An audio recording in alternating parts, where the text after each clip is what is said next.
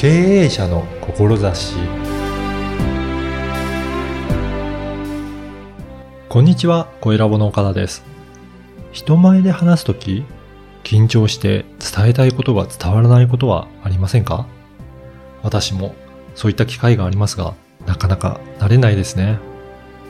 今回は人前で話をするポイントを伺いました。まずはインタビューをお聞きください。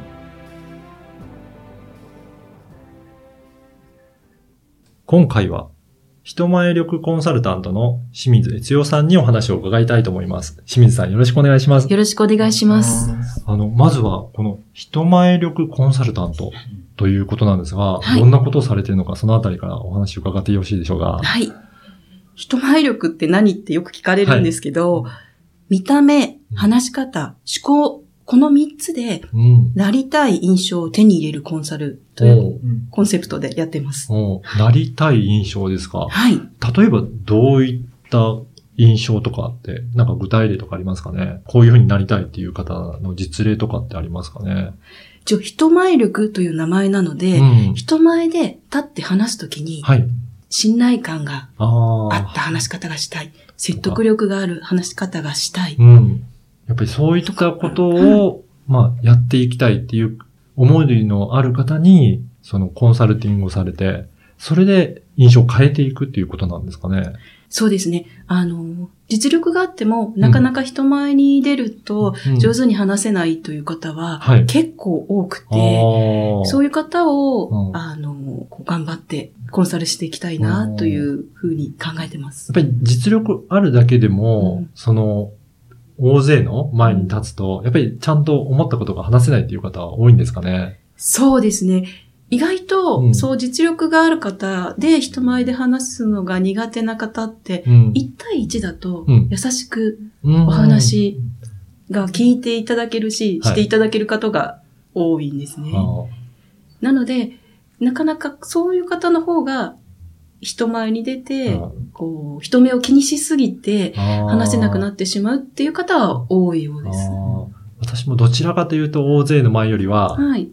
少人数というか、1対1の方あーそうなんがですか？話しやすいかなっていうのはありますね。うん。あやっぱりそういった時って、結構意識してるっていうことなんですかね、大勢の前だと。そうですね。やっぱり意識してしまうっていうのもあるし、あの、自信がない、うん。経験が少ないと自信もないですし、あとは話せていても、うん。自分の思いだけで話してしまう方もいらっしゃるので、なるほど。はい。うんやっぱりそこはちゃんと、あの、思いだけじゃない？やっぱり技術的なこともある程度必要っていうことですか？そうですね。うん。あの、人があってのうん。話し方なので、相手の気持ちをうん。感じながらうん。話す。あっていうのがやっぱり大事になってきますね。ね。で、それに、えっ、と、技術的なものがうん。乗っかってくるうん。っていうことですね。やっぱり相手あってのことだから、うん相手のことをやっぱり感じながら喋る必要があるんですね。そうですね。例えば、こう、楽に話せてる時っていうのは、うん多分相手のことをあまり考えてあげてない場合も多いんですね特に人前で話す時。はい。普段の会話ではなくて。はい。うんうんじゃあそれをもうちょっと感じた方がいいっていうことですか？そうですね。あの、同じ呼吸で話してあげるっていうのが、うんやっぱり相手に伝わる基本になると思います。あとは、何人かいると、この人と、まだ別の人とでは、なんとなく感じ方、印象が違うんじゃないかって言って、ええどういう風にすればいいかって迷う時もあるかなと思うんですけど、まあ、こっちの人に向けて話すのか、こっちの人に向けて話すのかっていうところは、なんかあるんですかね、コツとか？もう人前に出てしまうと、んやはり緊張が先に立ってしまうので、なるべく聞いてくれる人の、顔を見るのがはい。あの、緊張をほぐすコツですね。そうなんですね。だいたい3割ぐらい聞いてくれてればいいかなっていうぐらいで、それぐらい、あの、気楽に気楽に構えた方がいいですかね。そうですね。あーやっぱりそういった感じで、元のこれ、あの、人前力ということで、先ほどもお話にあった見た目と話し方と考え方っていう3つあ挙げられたんですが、その、やっぱり考え方の部分もしっかりしておく必要があるということなんですかね。そうですね。先ほども、やっぱり相手があってのものですから、考え方が、なんて言えばいいんだろうな、しっかりしてないと、やっぱり伝え方一つでも、うん。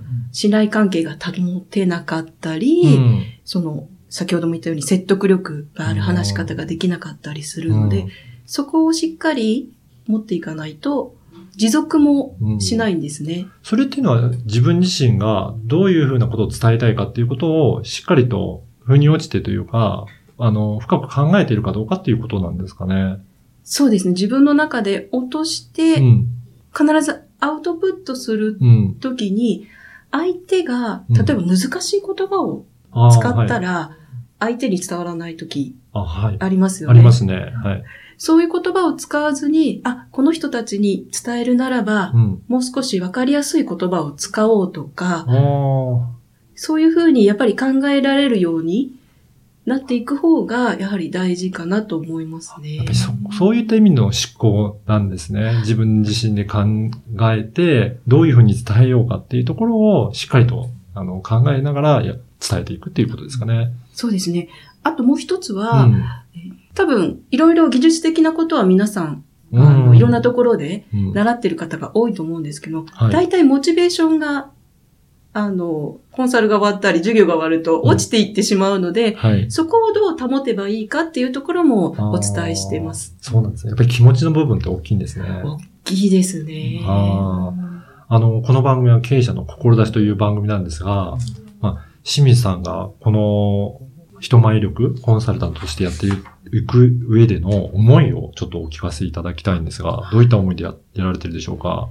そうですね。先ほどもお伝えしたんですけど、実力があるのに、うんやっぱ人前に出ると、なかなかその実力を発揮できない、はい。話せないうんっ。ていう方に、その実力を120%うん。出していただくためのコンサルをしたいと考えてます。やっぱり実力あるのに出せないってもったいないですよね。すごくもったいないですね。そういう方もたくさん見てきているので、うんはい。あのー他にも、やっぱり考え方だけではなくて、その見た目とかだ、あとは、えっ、と、話し方そういったところも、やっぱりどういったアドバイスをされるんでしょうかね？そうですね。見た目は、うん。えーまあ、表情だったり、あ一応あ。パーソナルカラー診断。だったり、んパーソナルスタイル診断も行っていますので、うんまずそれも取り入れながらうん見た目も上げていく。というはい、はいはい。あとはやっぱり話し方っていう、その、どういうふうに伝えていくかっていうところも、やっぱり気をつけていく必要があるということなんですね。そうですね。あの、緊張してしまうと、どうしても、あの、棒読みになってしまったり、そのまま原稿を読んでしまうので、そういう時にどうやったらいいかっていう、ちょっとした技術もうん。お伝えしつつやっています。じゃあ、やっぱりそのあたり、トータルでやっていく必要があるっていうことですかね。そうですね。技術だけでうんもきっと続かないだろうし、うん見た目だけ上げてもうん声の印象で損してしまう場合もありますので、やはりトータルで上げていく方がう、ん。必ず、うんあの、その人のビジネスだったり、うん将来につながっていくと思います。うん具体的には話し方はどういったアドバイスをされているんでしょうかね？例えば、うん。とってもいい話をしているのに、うん。伝え方一つで、本当に伝えたい内容の意味が変わってしまったり、相手に伝わらなかったりする場合が結構あるんですね。意味がやっぱり変わってくるんですかね。変わってきますね。なんか具体的にはなんか例がありますかね。はい。例えば、岡田さんは家に帰ります。あはい。普通に話すとうんこういう感じですよね。うん。例えば、岡田さんを強調して、岡田さんは家に帰ります。うん。っていうと、うん。